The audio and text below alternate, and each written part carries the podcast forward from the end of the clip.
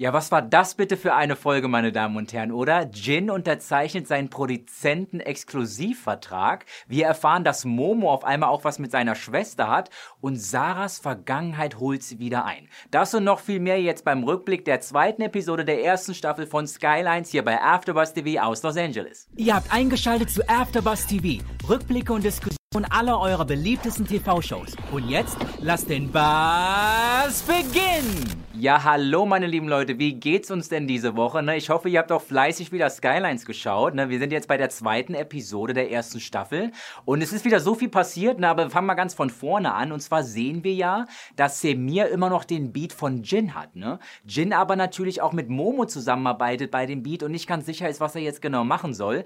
Dann aber auf einmal kommt der absolute Hammer, oder? Ich weiß nicht, wie ihr euch gefühlt habt, aber Azad hat natürlich, wie wir bei der letzten Episode gesehen haben, auf den Beat schon gerappt und Semir zeigt ihm das jetzt, ne? Und was würde natürlich jeder machen? Klar, jeder würde natürlich sagen, ja, wir geben natürlich dem Beat Azad, weil Azad etablierter Rapper ist aus Frankfurt, warum auch nicht? Aber was macht Jin? Er sagt nein.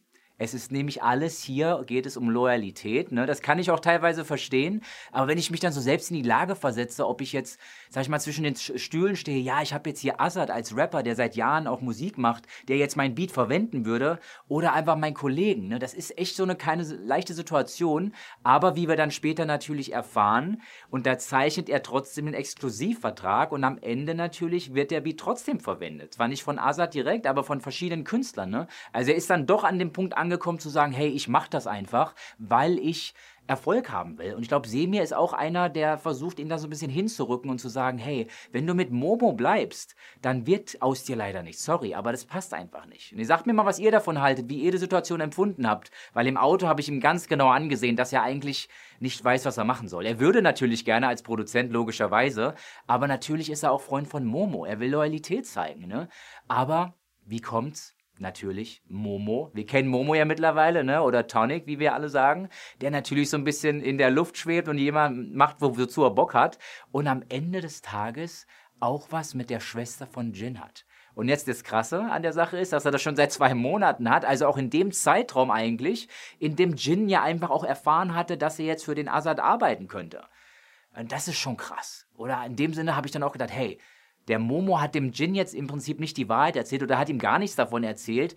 Und Jin war so loyal und wollte jetzt den Beat nicht an Azad oder Skyline Records abgeben, weil er einfach zu Momo steht. Ne? Also das fand ich schon eine krasse Situation. Und ganz ehrlich, wenn ich das erfahren hätte in dem Moment, hätte ich genauso gehandelt. Also was habt ihr denn da irgendwie gefühlt? Also hättet ihr, hättet ihr das genauso gemacht? Also ich persönlich war voll bei ihm. Ich habe gesagt, hier unterzeichne den Vertrag, 50.000 Euro. Ne, du kannst in dem Studio arbeiten, du kannst deine Beats machen und so weiter. Von daher glaube ich einfach, dass sie die richtige Entscheidung getroffen hat. Nur mal ganz kurz an der Stelle. Ne? Und jetzt aber natürlich auch der Wechsel, was ich überhaupt gar nicht kommen sehen habe, ist, dass Sarah, ne, wir erinnern uns, Sarah ist die Polizeikommissarin, die Khalifa ja auch schon kennt. Ganz krass, oder? Also die, die Sarah war praktisch mal in so einer Rap-Gruppe mit Khalifa ganz am Anfang. Wir sehen ja dieses eine YouTube-Video, was er sich dann so anschaut. Und das fand ich schon krass, so, weißt du, so die zwei Welten haben sich so getrennt. Das heißt, da ist man jetzt in der Rap-Szene, man ist von Offenbach gekommen und hat sich jetzt in Frankfurt etabliert. Und sie ist natürlich als Polizeikommissarin so den, den saubersten Weg gegangen, sage ich jetzt mal einfach, ne? Und das ist so beides, so beide getrennt haben dann wahrscheinlich auf einmal, ne? Und was ich auch interessant fand, ist, ich habe so ihren Gesichtsausdruck gesehen, als sie dann im Auto sitzt und natürlich mit unserem Herrn Padev, der ja immer noch fleißig da am, am Spionage ist, ne, dann auch sieht, dass der Bruder Adan den Maserati dann auch vorfährt. Ne? Und das war natürlich auch eine Situation, wo ich wusste, wow, die kennen sich auch schon. Da war mal was ganz Krasses wahrscheinlich am Laufen. Na, da bin ich auch noch gespannt, was dabei rauskommt. Aber das fand ich auch eine riftige Situation, einfach mal so diesen, diese Storyline zu sehen, wie sie sich jetzt weiter so aufbaut. Dass wir am Anfang ja immer so diese zwei Storylines hatten, fand ich, wo Sarah ja irgendwie noch so ein bisschen getrennt war von Khalifa und der ganzen Szene. Jetzt aber merkt man so, dass das alles so weiter zusammenführt. Ne? Also es ist super interessant zu sehen, wie das dann weiter auch läuft. Von daher bin ich mal gespannt auf die dritte Episode. Möchte aber auch noch mal ganz kurz auf unseren äh, Herrn Groß zu sprechen kommen. Ne? Wir erinnern uns, Herr Groß war ja einfach auch der, ja, der, der äh, Türsteher und dann natürlich auch derjenige, der dann auch bedient hat im Hotel, ne? Und dann auch am Ende versucht, unseren Mr. Deeds, der dann auch interessanterweise der Vater von Jin ist, zu erpressen weil er einfach auch mitbekommen hat, und er hat ja auch die Videoaufnahmen, dass dann so ein bisschen Insider-Trading stattfindet. Ne? Und ich glaube, der Dietz ist natürlich jetzt echt in der schlechten Position zu sagen, okay, was mache ich jetzt? Und dann sehen wir ihn natürlich am Ende, das war nicht super lustig, sehen wir ihn am Ende auch abends da liegen und Viagra einnehmen ne, und dann neben dieser russischen Dame einfach so da liegen und dann einfach mit ihr so darüber zu sprechen, hey, ich muss den Jungen loswerden, egal wie, ich muss den einfach loswerden. Und das finde ich auch spannend, wie das so weiter verläuft. Auf jeden Fall auch zu sehen, dass die Sarah, wie gesagt, jetzt mit der Rap-Szene immer mehr in Verbindung kommt. Wir immer noch den albanischen Case da natürlich haben, was die Bombenattacke angeht, ne? Aber natürlich auch Mr. Dietz und die Verbindung zu Jin, der der Sohn ist, und dann aber auch zu dem Herrn Groß der wiederum ja auch mit Sarah in Verbindung steht. Also wir merken, die Storyline führt langsam die ganzen Zweige, die wir am Ende so hatten, kommen jetzt dann zusammen auch, ne, was ganz interessant ist. Und habe aber auch gesehen bei Khalifa, und das fand ich halt auch ganz krass, die Szene, als Khalifa und Adan bei der Mutter zu Hause waren, als diese Feier da ist. Ich weiß nicht, wie ihr das gesehen habt, aber als Khalifa dann mit Adan auf dem Balkon steht und ihm ganz klar sagt, hey, so geht das nicht. Wir sind hier von Offenbach gekommen, wir sind hier in Frankfurt etabliert, das ist mein Ding, ich habe das für uns aufgebaut, das ist für Familie, für dich und auch für mich. Ne, dass er, glaube ich, echt sich schwer getan hat, seinem Bruder zuzugestehen, dass, dass er das eigentlich gar nicht so will. Also ich glaube, dass er so in dem Zwiespalt gerade ist. Ich weiß nicht, wie ihr das euch oder wie euch ihr das empfunden habt, aber für mich ist es so, er sieht natürlich, dass sein Bruder ist.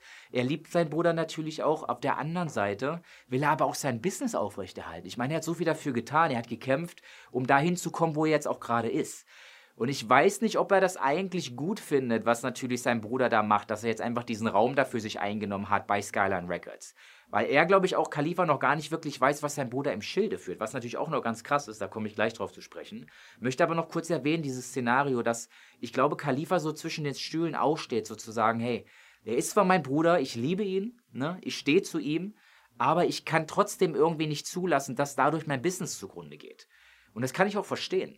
Ne, also irgendwo ist, ist auch Schluss. Also muss man mal ganz klar sagen. Ich weiß nicht, wie ihr das geht. Sagt mir mal so eure Meinung. Ne? Wenn ihr so das Gefühl hättet, hey, ich habe natürlich jetzt meine Geschwister, die wollen da mitarbeiten, aber die haben vielleicht irgendwie Sachen da jetzt gerade am Start, die ich persönlich nicht bei mir im Business haben möchte. Wie würdet ihr das denn klären? Also wie würdet ihr eure, euren Geschwistern klar machen, hier und nicht weiter? Ne, und das fand ich schon eine sehr krasse Situation. Ne? Und dann natürlich in dem Zusammenhang zu sehen, dass Adan, wie wir am Anfang natürlich denken, jetzt hier T-Shirts oder irgendwie Jacken verkauft, die dann aber natürlich eigentlich mit harten Drogen versehen sind. Also das, glaube ich, führt noch zu echt krassen, äh, krassem Stank, wie wir immer so zu sagen, also so krassen Beef, muss ich ganz ehrlich sagen, zwischen Khalifa und auch seinem Bruder. Das sage ich jetzt mal voraus, ne, so. Ähm, finde es aber total krass, äh, wie das einfach auch aufgebaut ist, weil ich finde, dass Khalifa immer wieder auch, wenn er mit Adam spricht, unter ihm steht. Also er versucht natürlich autoritär zu wirken, aber ich merke sofort, dass Adam immer noch die Oberhand hat. Also ich weiß nicht, wie euch das geht. Also da ist irgendwie noch dieses Machtspiel zwischen den beiden Brüdern immer noch am Ablaufen. Ne, von daher super spannend, wie das auch weiterläuft. Lasst mich wissen, was ihr von der Episode denkt. Ne, also ich fand die super spannend, weil man jetzt, wie gesagt, sieht, es führt alles so allmählich zusammen. Ne, die ganzen Zweige, die ganzen Verbindungen kommen zueinander. Muss aber noch eine Sache erwähnen, weil es mir gerade einfällt, was ich auch richtig krass fand.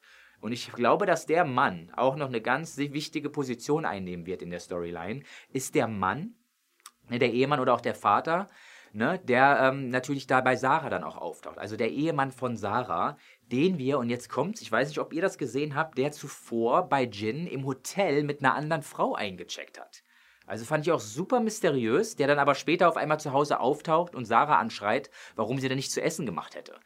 Also finde ich total krass. Ne? Von daher halten wir auch mal die Augen offen, was den Charakter angeht. Kann ich mir noch nicht ganz genau ausmalen, was er damit zu tun hat, aber wir werden wahrscheinlich darauf aufmerksam gemacht dann später. Von daher danke erstmal, dass ihr zugeschaut habt. Lasst mir eure, eure Kommentare da, möchte gerne antworten. Ne? Ich würde mich mal so interessieren, wie ihr so die Verhältnisse zwischen den einzelnen Charakteren seht. Ne? Und folgt mir bitte auch gerne auf Instagram oder Facebook, at Benjamin Schnau. Ne? Von daher Dankeschön fürs Zuschauen, ne? fürs Zuschalten. Wir sehen uns nächste Woche wieder. Das war der Rückblick der zweiten Episode der ersten Staffel von Skylines hier bei AfterBuzz TV aus Los Angeles. Danke. Our founder Kevin Undergaro and me, Maria Menounos, would like to thank you for tuning in to AfterBuzz TV. Remember, we're not just the first, we're the biggest in the world, and we're the only destination for all your favorite TV shows. Whatever you crave, we've got it. So go to AfterBuzzTV.com and check out our lineup. Buzz you later. The views expressed herein are those of the hosts only and do not necessarily reflect the views of AfterBuzz TV or its owners or principals.